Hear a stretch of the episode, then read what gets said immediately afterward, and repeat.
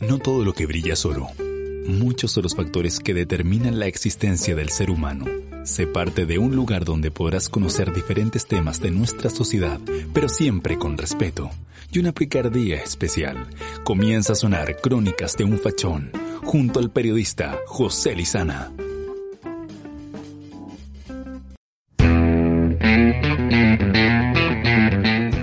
¿Qué tal? ¿Cómo están? Bienvenidos a un nuevo capítulo de Crónicas de un Fachón. Hoy conectados como todos los miércoles a través de Radio Sensación 96.5 y también Radio San Adolfo 99.9. Hoy tenemos mucha información, pero antes de comenzar a dar la bajada noticiosa o, o esta crónica que nos convoca cada día miércoles, yo quiero dedicarle este programa con mucho cariño a todas las personas que están sufriendo por el coronavirus, por el COVID-19, a todas las personas que lamentablemente están contagiadas. Y acá hay un llamado también a la cordura, a entender de que tenemos que apoyar a las personas cuando lamentablemente están sufriendo esta enfermedad y no aislarlas tampoco, no tratarlas como leprosos, Lamentablemente todavía veo en algunos casos que se trata de estas personas como si fueran algo espeluznante, como que como que tenemos que aislarlos, como estas películas de terror donde encerraban a las personas. Esto no es fácil para nadie. Y aquí quiero ser súper enfático también. Yo me imagino que todas las personas que tienen COVID no lo están pasando bien. Y no lo están pasando bien porque en este momento se pasa eh, muchas ideas también. Me imagino que la desesperación de que te pase algo o la desesperación de, de no saber qué va a pasar con este virus que ya lo tienes. Entonces yo le quiero dedicar este programa con mucho cariño, mucho respeto también a todas las personas que están con el COVID-19 que no lo están pasando bien a sus familiares, amigos, y también un llamado a la responsabilidad, a la solidaridad también. No podemos dejar a las personas solas con esto.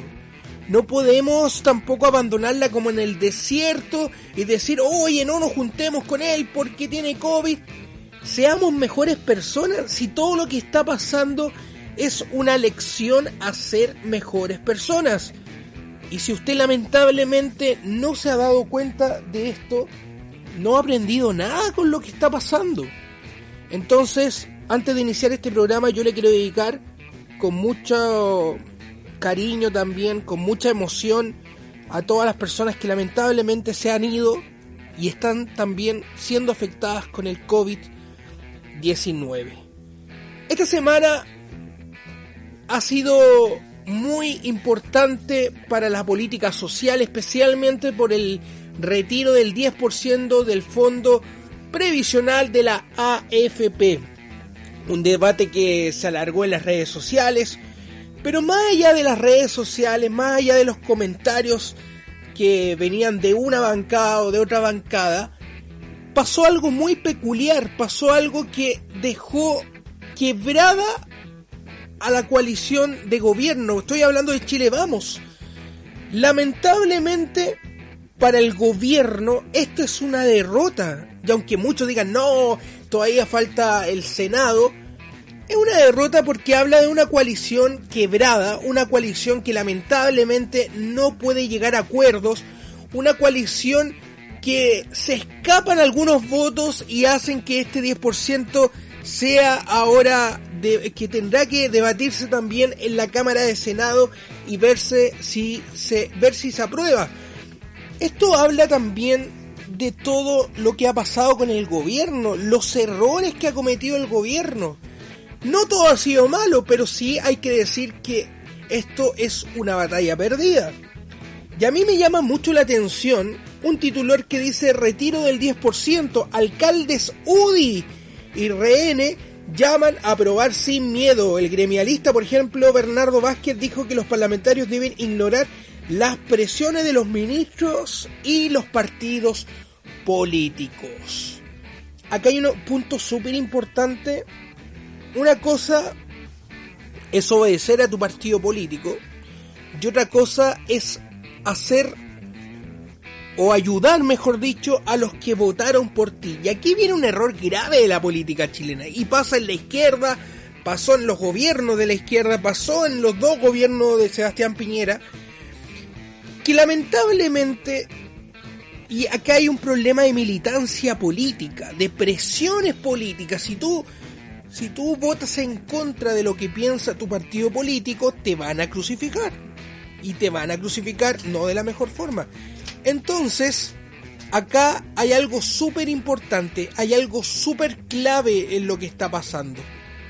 Hay un quiebre de la coalición, un quiebre que es provocado por algunos diputados que dijeron vamos a aprobar esto a pesar de que mi partido político, ya sea la UDI o Renovación, me diga lo contrario.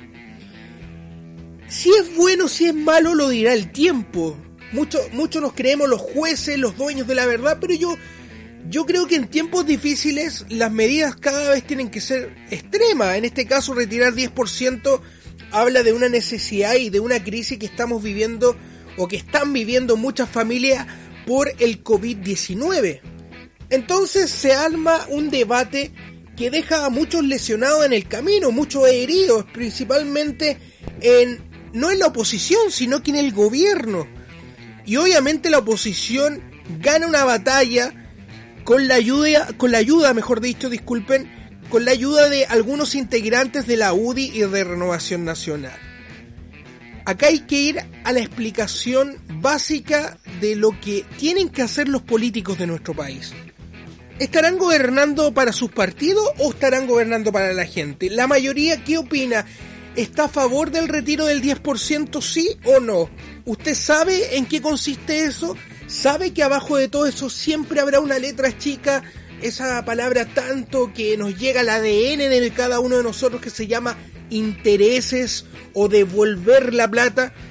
Entonces hay una nebulosa donde la información eh, no está clara en muchos aspectos. Muchos también la tienen clara. No, no hay que ignorar también que muchos han eh, se han dedicado a investigar el tema, se han dedicado también a, averiguar cómo consiste si es este proceso, si es que se llegara a aprobar en el Congreso.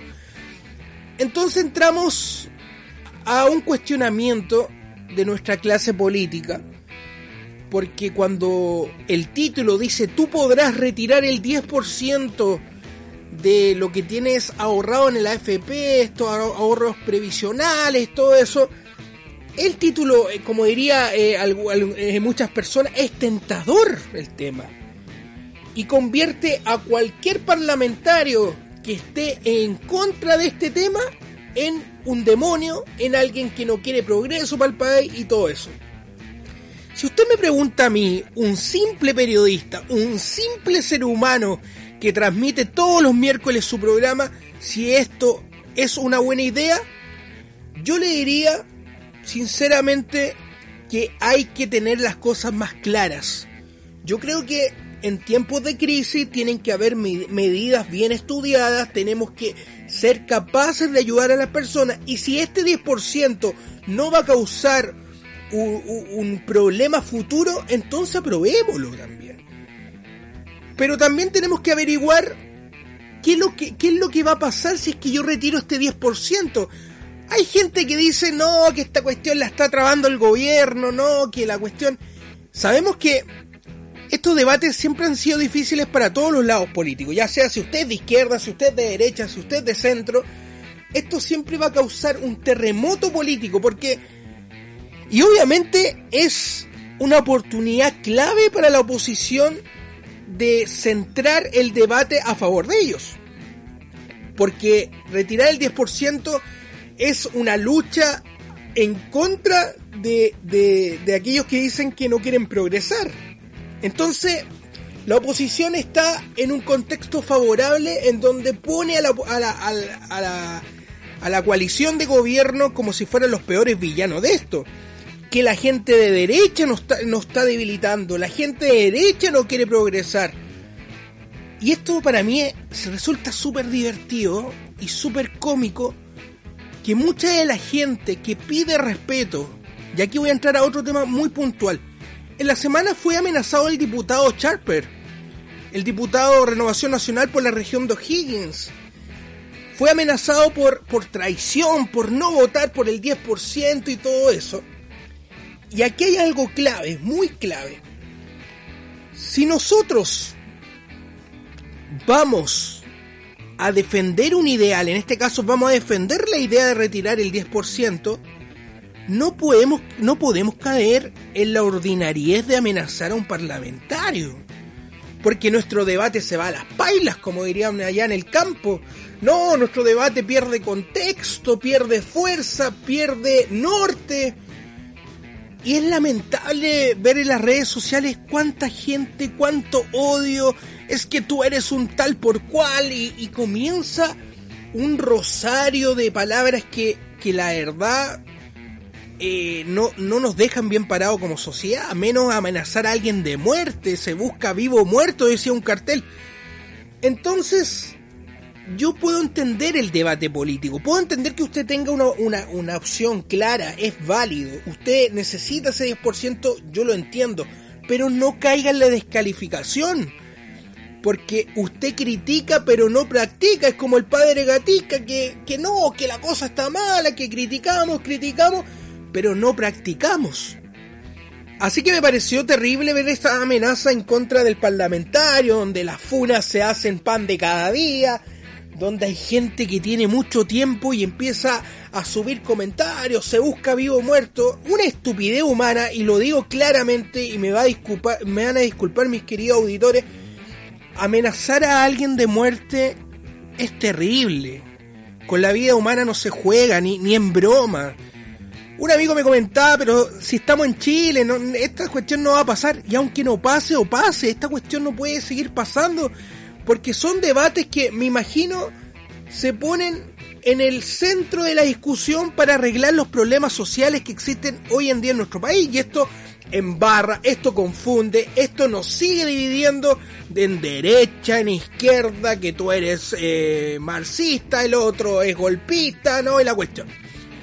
Acá lo importante también es que el gobierno no ha sido capaz de conectar con la gente, no ha sido capaz lamentablemente en este tiempo de leer a la gente, de ver qué proyecto puedo lanzar que pueda también entrar a competir con este 10%. Porque si yo no estoy de, acuerdo con el 10% y, lo hablo como gobierno, lo hablo como si, como si fuéramos parte del gobierno, tengo que tirar una opción que me permita entregarle más herramientas a las personas y pueda también competir con este ofrecimiento del 10% que es tentador.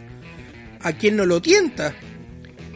Tampoco voy a, voy a, voy a entrar a, a, ese ring que todos quieren entrar de que no, que sí se puede, que no, que, que no se puede hacer, que sí se puede, que es malo para el país.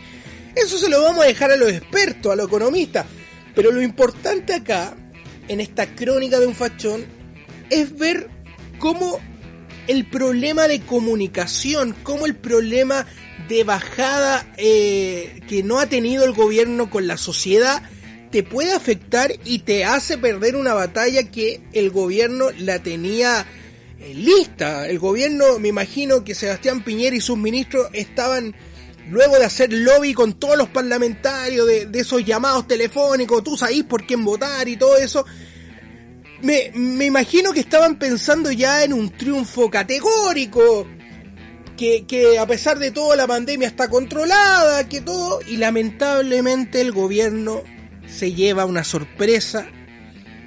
Y, y acá hay una frase que es clave para entender lo que ocurrió ese día. No hay hay un dicho muy popular que en este momento no recuerdo, lamentablemente estoy en vivo, pero cuando las cosas pasan y más encima es en tu sector, eh, gente que comparte en la bancada contigo, UDI, RN, Bópoli, no creo, y toda esta bancada, y al momento de votar votan en contra, o sea, a favor de esto, y todos se habían puesto en contra, eres, eh, queda como el patito feo el partido político. Entonces se vuelve problemático esto porque la coalición de gobierno está separada, Incluso en un principio lo leímos, los alcaldes piden aprobar sin presiones también alcaldes ligados a la UDI, ligados a Renovación Nacional. Entonces, y aquí hay un ejemplo clave. En la semana también vimos al alcalde de Rancagua, don Eduardo Soto, sacar la foto de Piñera y, y poner otra fotografía que era del ex alcalde Patricio Mequis. Patricio Mequis un gran hombre, nada que decir de él. Pero el gesto de sacar, eh, la, actitud de sacar al presidente Piñera tiene muchas lecturas, principalmente ligadas a la política, es obvio. Pero lo que yo veo acá es que al gobierno se le están acabando los aliados. Esto me lo imagino como en una guerra y lamentablemente se te están acabando los aliados. Y el gesto del alcalde Soto habla sobre un rechazo al gobierno. Y un rechazo no por, por ahora, sino que por todo lo que ha pasado la pandemia, la cuarentena que se demoró mucho también en Rancagua, mucha gente eh, pedía cuarentena con mucho rato de mucha urgencia también. Entonces, estas señales el gobierno la tiene que leer, el gobierno tiene que entender que tiene que acercarse a la gente. No es caer en el populismo, pero leer mejor a la gente, comunicar mejor. Y yo de verdad creo que al gobierno le falta un buen equipo de comunicaciones. Yo les quiero contar una anécdota. Yo tuve un amigo que trabajó con Sebastián Piñera, un periodista, y me decía que el presidente no pesca nada. Tú le puedes decir algo y este tarudo también. Pero llega un momento en que el gobierno tiene que empezar a hacer las cosas bien y no podemos seguir perdiendo batallas. Y es por, y lo digo porque el gobierno de Chile, no, no porque yo sea de derecha, de izquierda, no. Es porque tenemos que llegar a consenso y lamentablemente los remedios no son válidos. Y es, y es lo que está pasando. La gente del mismo sector del gobierno se está dando cuenta de esto y están sacando todos los cuadros de Piñera al votar, aprobar o, o, al votar, mejor dicho, lo que vota la oposición de nuestro país, la izquierda, el centro izquierda. Entonces acá hay un enredo, un enredo tremendo en la coalición. El presidente hace llamados, pero no logra concretar ese llamado, no logra unir a su sector. Y esto se vuelve complicado para el gobierno se vuelve insostenible también. No es, no es tan grave para decir, hoy esta cuestión va a arder, pero sí es una batalla importante que se perdió. No se habrá perdido la guerra, pero las batallas también se ganan. Y lamentablemente esta batalla se perdió para el gobierno. Entonces hay que sacar el análisis de todo lo que está pasando. Y yo tengo una teoría desde hace mucho tiempo en que hay sectores de la política que se están dando cuenta de que no pueden seguir gobernando para sus partidos, para, para los empresarios, o, para el amigo, o para, no sé. Tienen que empezar a gobernar para la gente. Tenemos que buscar la mejor medida. El 10% sí es una medida, pero yo llamo a ser cauto, hay que estudiarla mejor. Hay, hay economistas que dicen que sí, que no va a afectar a, a nuestra economía, otros dicen que es terrible pero más allá de eso, me gusta ver estas señales en la política. Me gusta entender de que se puede hacer cosas por la sociedad y no tanto ligado al partido político. Porque los partidos también tienen intereses, los partidos también tienen eh, ideales, todo esto. En Crónicas de un Fachón tenemos que aclarar que todos los comentarios que se emiten acá son para que usted también los reflexione en su casa para que analice cada cosa, para que también nos comente en nuestras redes sociales, búscanos como Crónicas de un Fachón a través de Facebook y nos mande un mensaje ligado, sabes José, yo creo que este gobierno lo ha hecho mal o este gobierno lo ha hecho bien, que el problema va para allá, el problema va para acá. Entonces a nosotros nos interesa que usted también participe en cada programa, nos interesa también escuchar su opinión y también llenarnos de ideas para los próximos programas. Vamos a ir a la música y a la vuelta Vamos a hablar de empleo, de desempleo también, de cómo se para usted en lo laboral con todo lo que está pasando del COVID-19. Tenemos un gran invitado. Vamos a ir a una pausa musical y ya volvemos en Crónicas de un Fachón.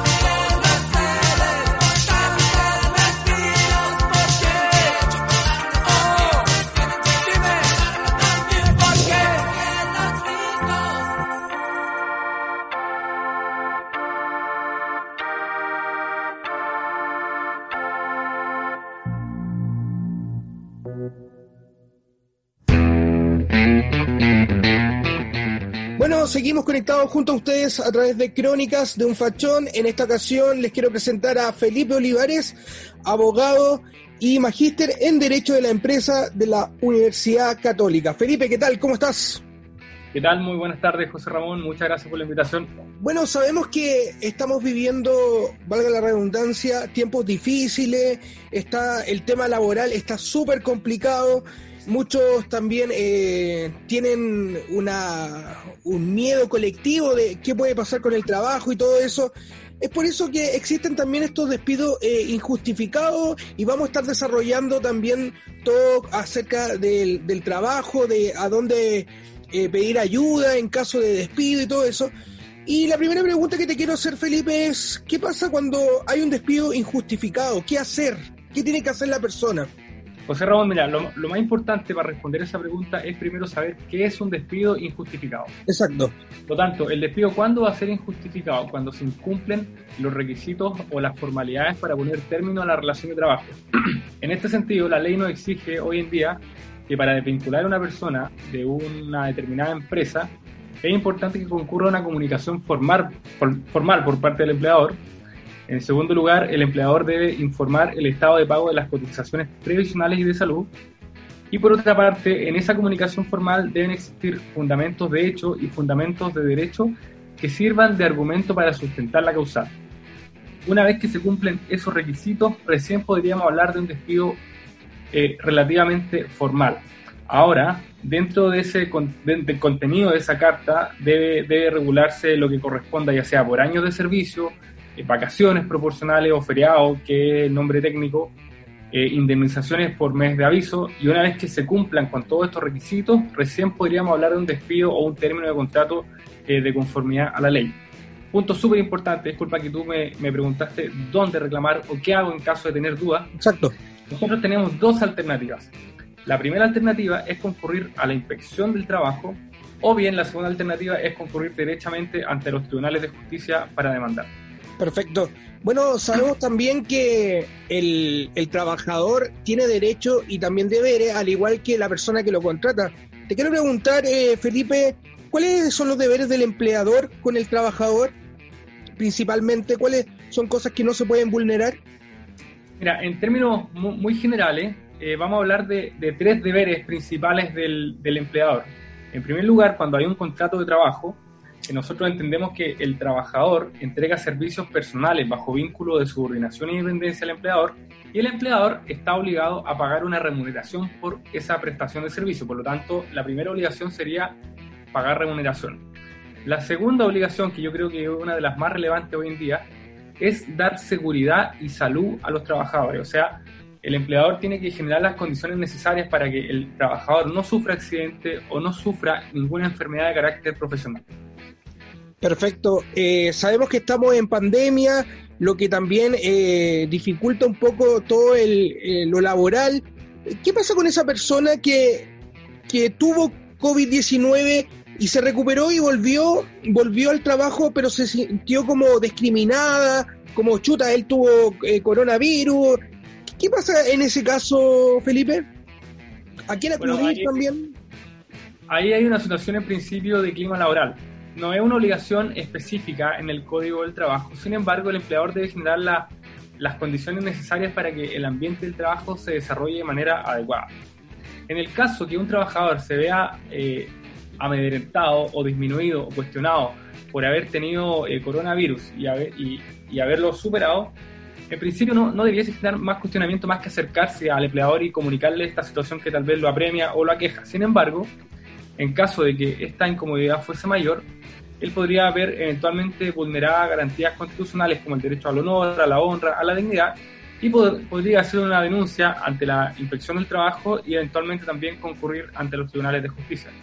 Sin embargo, no es lo aconsejable. Lo aconsejable siempre es, a mi parecer, mantener una buena relación con el empleador, con los compañeros de trabajo y poder transmitir eh, estas cosas que, que a cualquiera nos puede apremiar. Perfecto. Y en el caso de que una persona eh, tuvo un contacto con alguien y lamentablemente se contagió de coronavirus y no sabe qué hacer. Eh, cuáles son los pasos a seguir cuando uno ya está eh, confirmado por coronavirus? ¿Tiene que llamar al jefe? ¿Qué, es lo que tiene que hacer? Porque uno se desespera en ese momento. Yo creo que a cualquier persona que se enferma es súper incómodo y lo primero que es ¿qué, va a pasar con mi trabajo, qué voy a hacer, cómo comunico a mi empleador.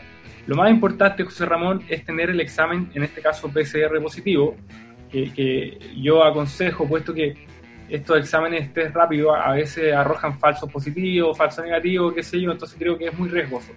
Lo más importante es tener el resultado del PCR positivo, que sea debidamente notificado como COVID positivo, y una vez que tengamos esa notificación, enviarla de manera inmediata al empleador para que este último pueda tramitar la licencia de médica correspondiente. Bueno, te quiero llevar a otro caso también eh, para que todos nuestros auditores eh, eh, tomen nota porque es súper importante en estos tiempos difíciles también todos los consejos que está dando Felipe.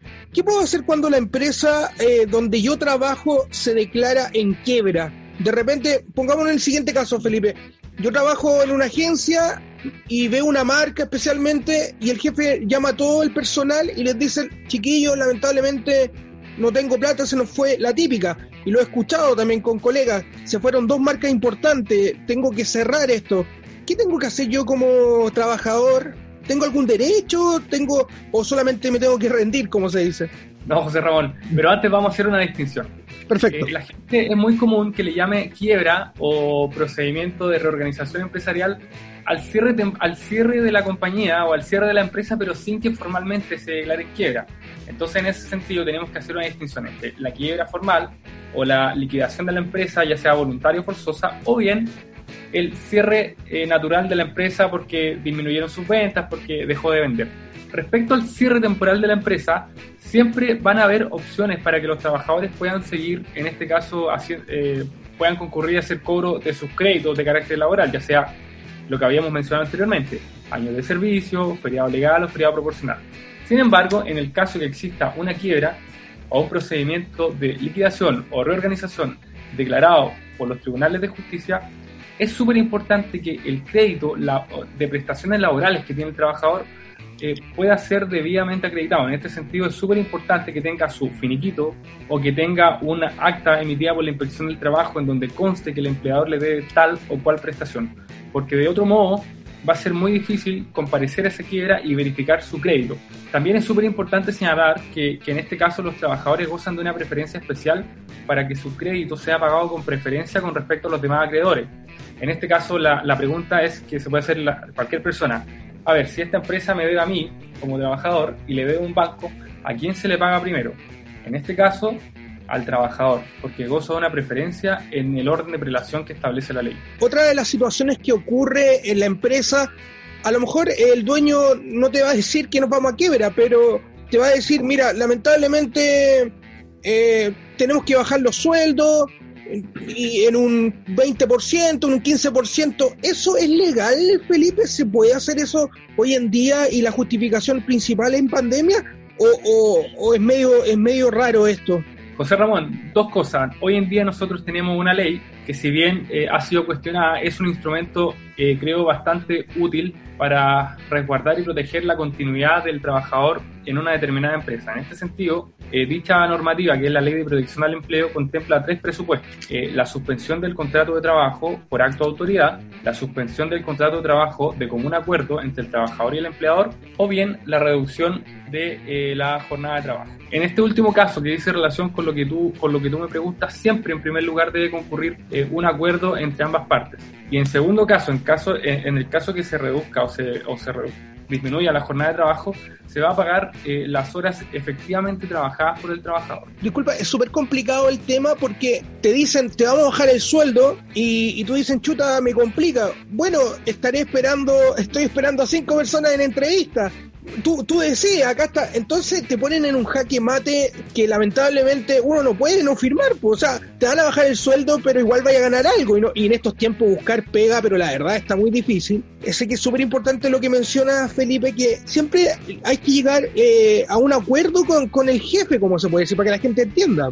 Sí, esto debe ser un acto, eh, una, bueno, se va a regular mediante un anexo y tiene que ser convenido entre ambas partes. Y claramente el trabajador va a ser finalmente la persona que va a tomar la decisión y va, va a definir qué es lo que más le acomoda, si seguir manteniendo ese trabajo tal vez con una reducción de sueldo, pero también la reducción de la jornada, o bien renunciar y buscar otra alternativa de trabajo. Los principales también eh, errores que cometemos como trabajadores, para que lo comentemos acá, me imagino uno de ellos firmar sin leer eh, o otra cosa. No, ¿Qué los errores que tú has identificado en este tiempo que cometen los trabajadores y después dicen, chuta, yo no puedo hacer nada, ya lo, ya lo firmé y eso? Sí, eh, José Ramón, hay un sinfín de, de errores que se pueden llegar a cometer, ya sea desde la suscripción del anexo eh, donde me reduzcan, no sé, jornada de trabajo y no se obliguen, por ejemplo, a pagar cotizaciones previsionales, porque recordemos que si bien se reduce eh, o se, se suspende el contrato de trabajo o se puede reducir la jornada de trabajo, el empleador siempre va a seguir con la obligación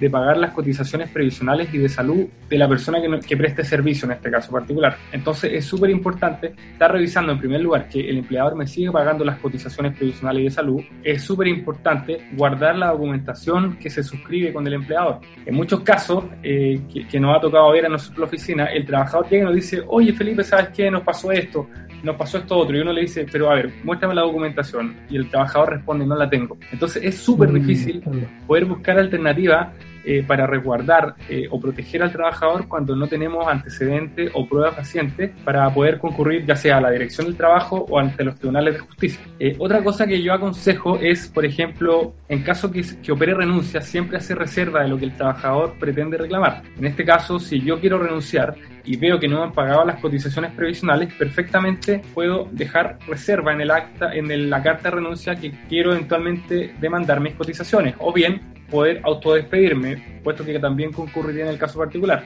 Es súper importante también eh, que al momento del término de contrato me informen el estado de pago de mis cotizaciones previsionales. Es súper importante eh, que el, el, empleador deje constancia en, en de, la, de, todas las amonestaciones o sanciones que eh, recaigan sobre el trabajador, puesto que es la única manera de nosotros demostrar que se incumplió con la normativa laboral. En definitiva, José Ramón, lo más importante siempre va a ser asesorarse con un abogado y ver las alternativas que tiene el trabajador para protegerse. Es súper importante lo que menciona Felipe, ya que te quisimos tener hoy en, nuestro programa para también aclarar dudas. Mucha gente no tiene, no lo que pasa es que el, el, sistema laboral o las leyes laborales son muy amplias también. Entonces mucha gente se confunde, dice, chuta, yo no, tengo nada que hacer, así que es súper importante ayudarse y pedir, obviamente, asesoría por parte de un abogado. También quiero eh, preguntarte, Felipe, ¿cómo eh, es el funcionamiento del pago de sueldo a través de la AFC? ¿Cómo funciona todo eso? Bueno, cuando nosotros o la empresa suscribe un pacto de suspensión del contrato de trabajo, es el empleador quien es el que está obligado a remitir los antecedentes a la AFC. Eh, en, este, en este sistema, que a mí me parece bastante cómodo. Se puede incluso subir por el portal web, cosa de evitar los contactos para, para no contagiarse de coronavirus. Y luego, una vez que eh, se verifica que se haya subido al portal el pacto de suspensión, ya sea por acto de autoridad o de común acuerdo, eh, se, se, van a ir pagando progresivamente eh, con los fondos de cesantía un equivalente al sueldo del trabajador. La normativa señala por distintos porcentajes que, cuya proyección es a cuatro meses, sin perjuicio de que en caso de que se acaben estos fondos puede optar eventualmente un fondo solidario. Una de las preguntas que nos mencionaba uno de en la semana uno de nuestros auditores, un caso de esta persona que se, se tuvo que cambiar el contrato y tuvo que acudir obligadamente a una reunión presencial. Lamentablemente esta persona se contagió de coronavirus él puede denunciar a la empresa por una irregularidad sanitaria al momento, porque imagínate, el, el, jefe para cambiarle el contrato a todos sus trabajadores lo citó en la agencia y lamentablemente uno de esas personas tenía COVID y contagió a muchas personas. ¿Esto, eh, la persona contagiada puede demandar a,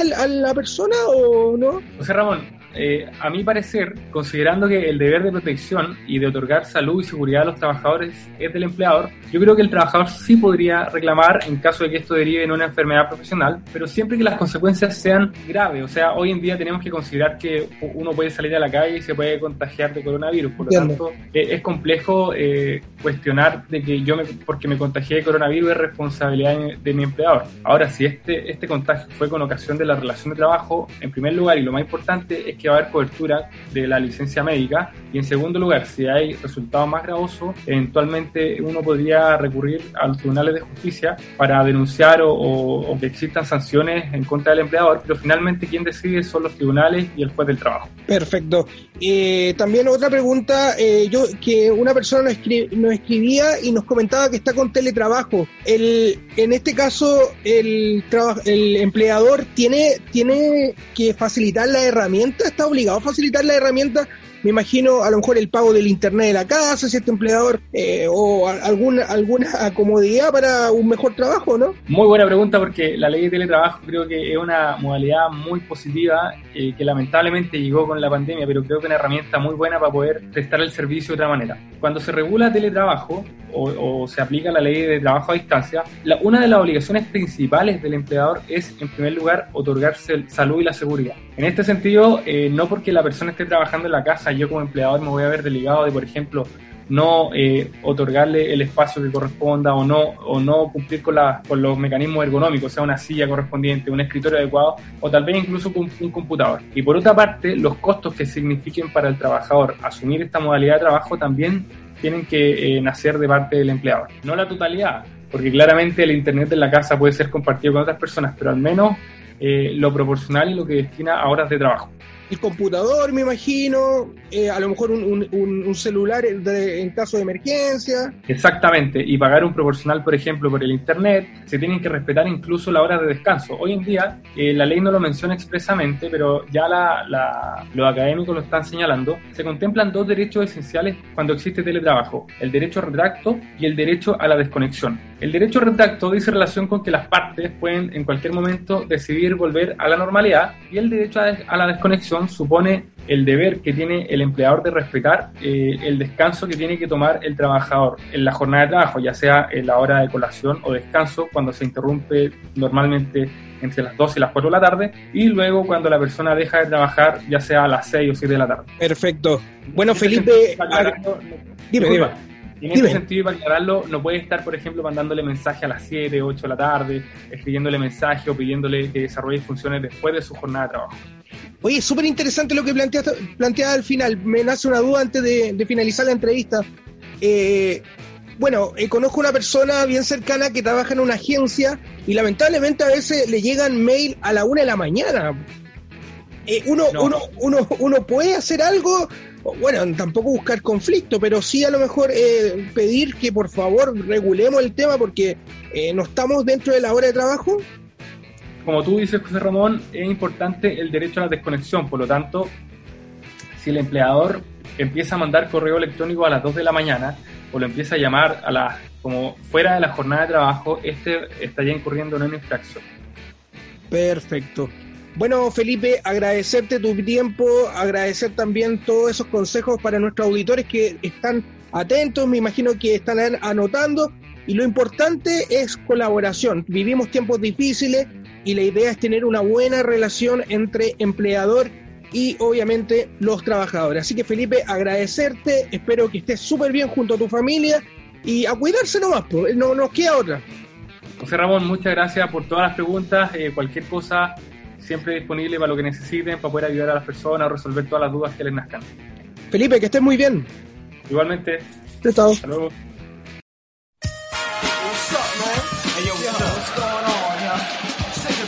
Oh you know what I'm saying? Yo, so they came around looking for you the other day. Word, word, bust it.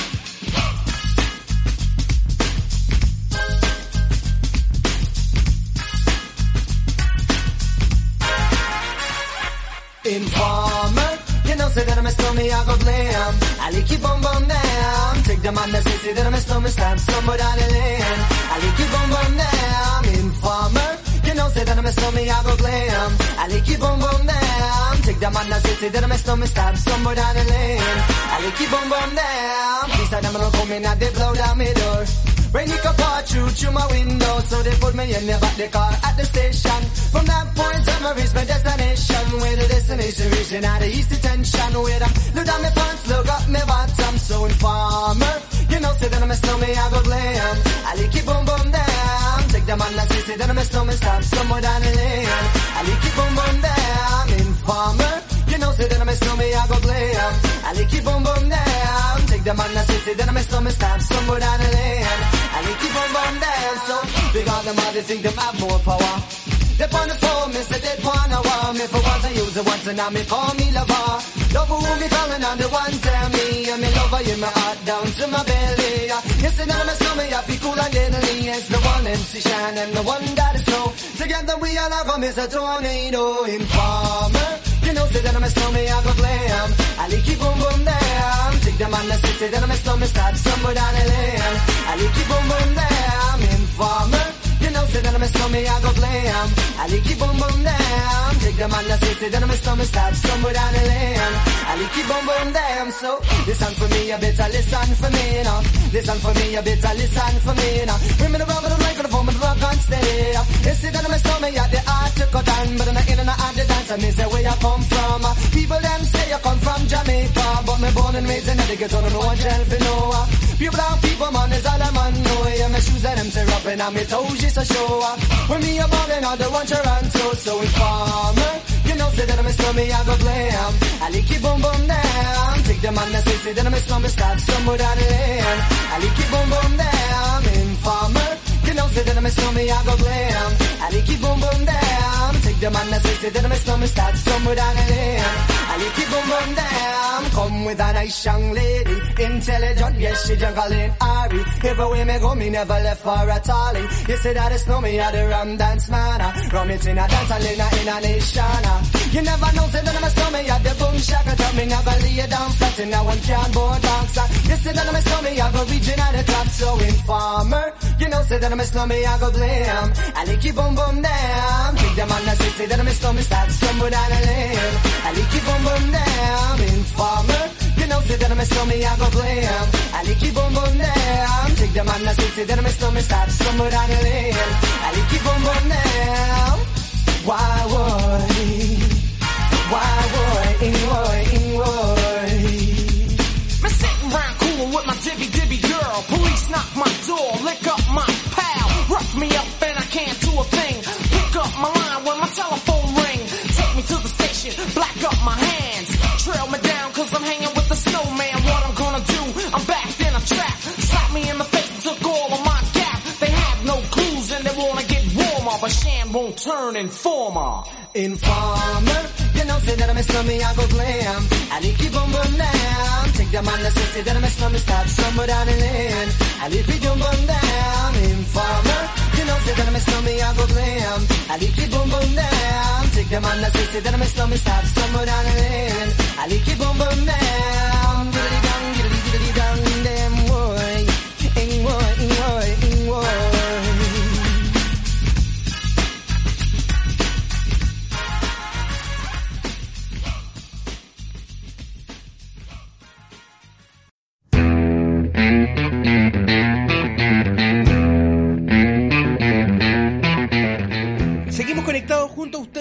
De Crónicas de un Fachón. Recuerda buscarnos a través de las redes sociales como Crónicas de un Fachón, a través de Instagram, también los puedes buscar en Facebook.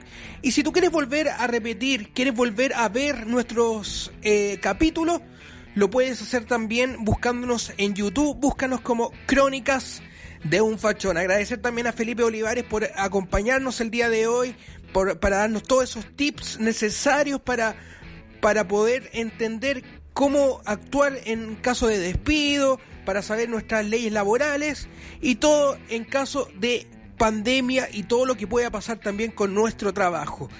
Recuerda que estamos conectados junto a ustedes todos los días miércoles a las 20 horas a través de Radio Sensación y Radio San Adolfo. Llegó el momento de despedirnos, quiero agradecer la sintonía, quiero agradecer también toda la buena onda, pero antes los voy a dejar con un tema musical y después nos despedimos finalmente. Que estén súper bien, un muy buen fin de semana, cuídense, tomen resguardo y lo más importante, sean colaborativos con sus vecinos y con sus amigos. Será hasta el próximo miércoles, si Dios quiere. Un abrazo enorme nuevamente. Esto fue Crónicas de un Fachón. Vamos a la música. Chao, chao.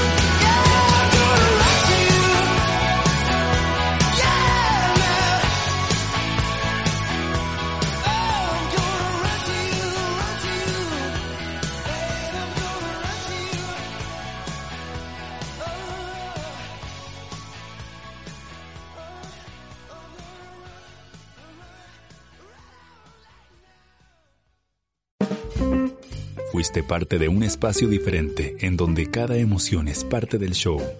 Te dejamos invitado para nuestra próxima aventura radial en Crónicas de un Fachón. Advertencia, todo lo que escuchas puede ser reciclado.